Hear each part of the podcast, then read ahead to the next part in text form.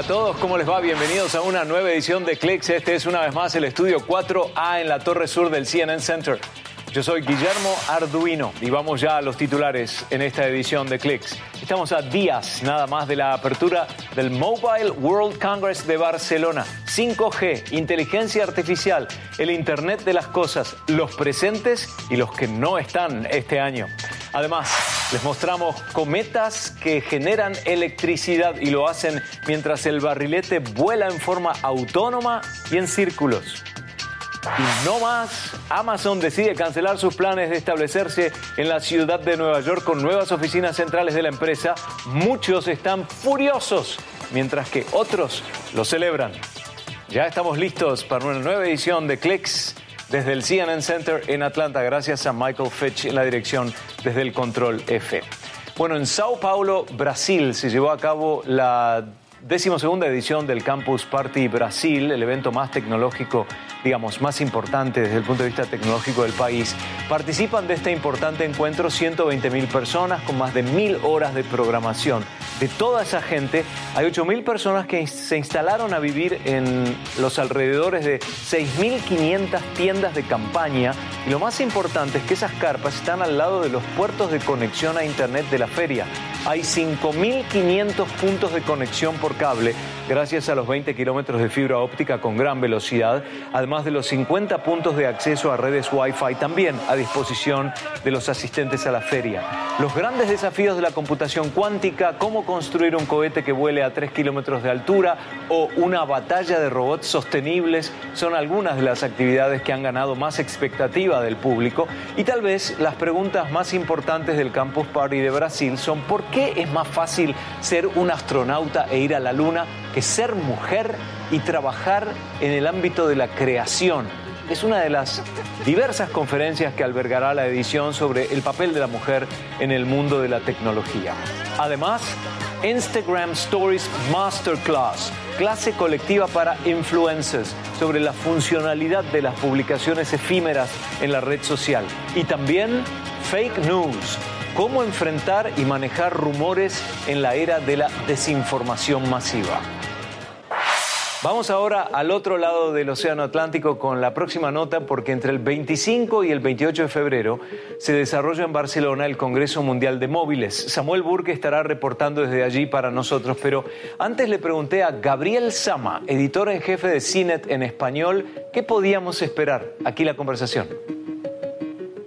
Bueno, lo que esperamos son la presencia de todas las marcas importantes, todas las marcas chinas como son Oppo, Xiaomi, Vivo, pero habrá una ausencia muy importante que es Samsung, aunque Samsung va a estar ahí, por supuesto. Su teléfono más importante lo va a presentar unos pocos días antes en la ciudad de San Francisco. Y como bien decías, no solamente teléfonos los que vamos a ver ahí, este año en particular Microsoft ha anunciado que tendrá una presentación importante y todo indica que nos presentará la nueva generación de sus gafas de realidad mixta HoloLens.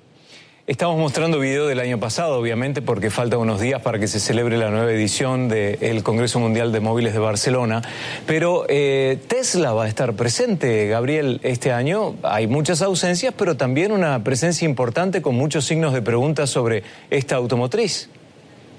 Pues sí, todos queremos saber cuáles son sus planes al corto plazo. Sabemos que han podido cumplir con muchas medidas de producción de su Model 3 y bueno, estaremos pendientes de qué trae eh, Elon Musk para Barcelona. A mí me encanta, me encanta la iniciativa, me encanta que sea un emprendedor, un emprendedor digital tan importante con áreas del, del, espacio, del mundo del automovilismo, me parece fantástico, así que ojalá que tengamos buenas noticias. Hablemos de Samsung en particular entonces, ¿qué es lo que podemos esperar? Porque anualmente allí es donde hacen la presentación de los teléfonos, ¿no? Pues esta es una gran pérdida para los organizadores de este Congreso, porque efectivamente en los últimos años, con algunas excepciones, Samsung ha aprovechado Barcelona para mostrarnos la nueva línea de teléfonos Galaxy, pero este año decidió hacerlo unos pocos días antes en la ciudad de San Francisco, donde esperamos que nos muestre el nuevo Galaxy S10 con algunas variantes y también un teléfono 5G que es efectivamente lo que vamos a ver mucho en Barcelona y primero aquí en San Francisco con Samsung, son las novedades en términos de dispositivos para este tipo de, redes. Eh, que vamos a empezar a poder experimentar en muchos países eh, muy pronto. A mí lo que me gusta del Congreso Mundial de Móviles de Barcelona es el, sentido europeo que tiene, ¿no? La gente eh, paras más para charlar con los demás, para comer, hay jardines de networking y también está la presencia en la Internet de las cosas de firmas italianas, firmas austríacas, escandinavas, cosa que por ahí, como el CES de Las Vegas, que es el primer evento del año, está tan desparramado por toda la ciudad, nunca podemos llegar a ver todo, pero el de Barcelona sí. ¿Habrá mucha presencia europea este año como en años anteriores? Pues yo creo que habrá mucha, mucha presencia china. Lo que hemos visto mucho los últimos años, igual que en Las Vegas, es la presencia muy fuerte de marcas que incluso hace pocos años ni siquiera conocíamos, como son Oppo, OnePlus, Vivo. Vivo, recordemos que fue patrocinadora del Mundial. Y bueno, son marcas que están sonando cada vez más. También está Xiaomi. Todas estas tienen presencia muy fuerte en Europa y poco a poco han ido entrando en América Latina y eventualmente esperamos que lleguen a Estados Unidos. También recordemos que aquí en Estados Unidos, en particular lo que son Huawei y ZTE, han tenido bastantes obstáculos para entrar a este mercado. Entonces, para mí, además de la presencia de marcas europeas que siempre están ahí, siendo que es su propio mercado, me interesa mucho ver lo que tienen planeado las empresas chinas y eh, particularmente cómo piensan llegar a Estados Unidos y es que está dentro de sus planes. En el ámbito de la salud hubo importantes novedades este año en el CES. Parece que hay una democratización del tema tecnológico de la salud. ¿Continuaremos con ese tipo de novedades en Barcelona? Yo creo que sí, sin duda. La salud es un sector interesantísimo, gigantesco. Hay muchísimo dinero ahí. Algo que veremos sin falta y sin duda son cada vez más cámaras en los teléfonos. Veremos más teléfonos con la con el lector de huellas dactilares en la pantalla y también, como decía, más teléfonos con conectividad 5G. Gabriel Sama de Cinet en español en diálogo con Clex desde San Francisco. Gracias. Al regresar, el desafío hombre versus máquina es el proyecto Debater de IBM, un debate con inteligencia artificial frente a un profesional y ser humano. Y también la firma Macani desarrolla cometas que generan electricidad y lo hacen mientras el barrilete vuela en forma autónoma y en círculos. Ya regresamos.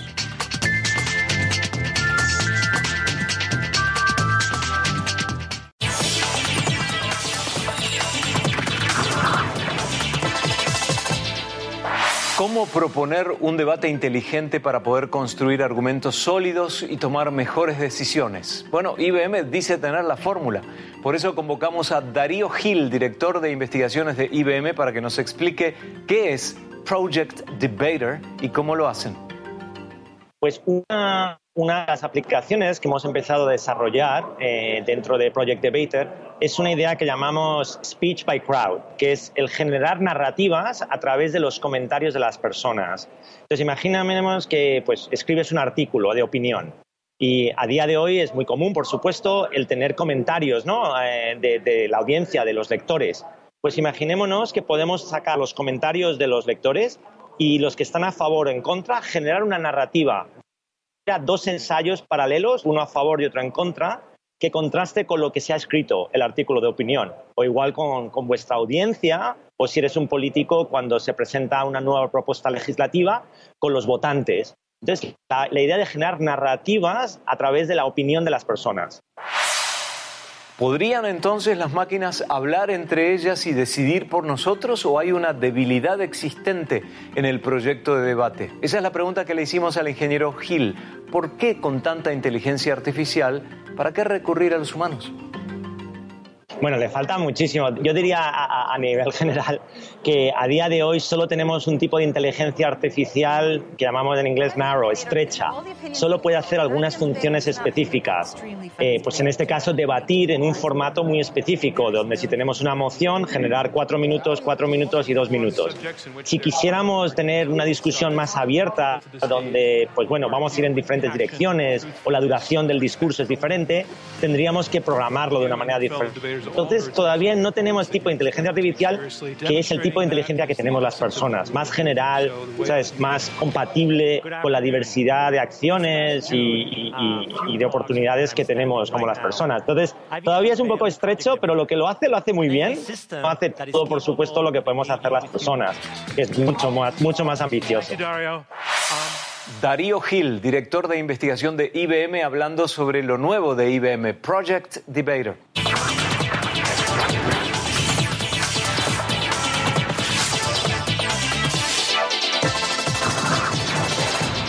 La NASA dio finalmente por perdido este miércoles al robot que descubrió detalles inéditos de Marte durante los últimos 15 años. Michael Roa nos cuenta qué pasó con el Opportunity y cuáles fueron algunos de sus más grandes descubrimientos.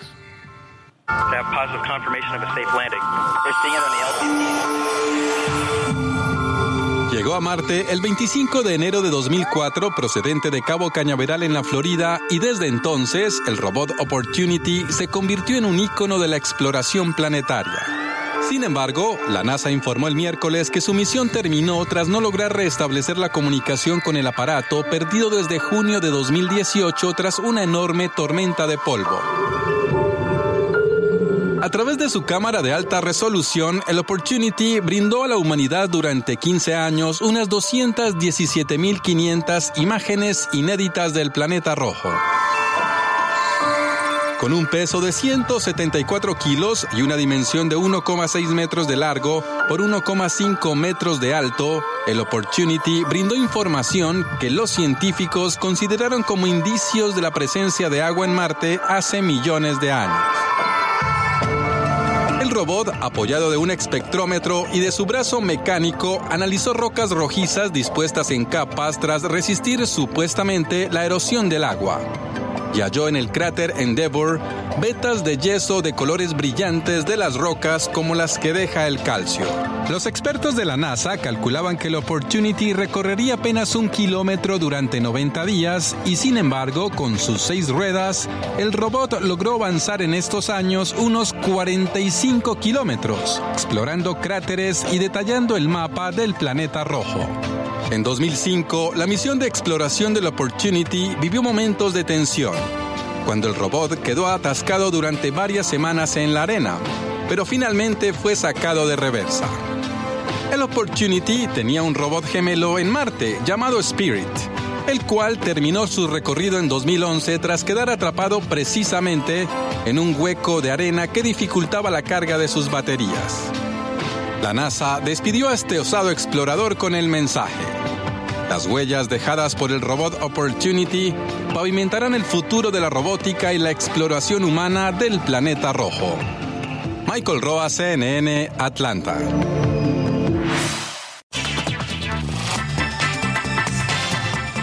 La firma Macani desarrolla cometas que generan electricidad y lo hace mientras el barrilete vuela en forma autónoma y en círculos.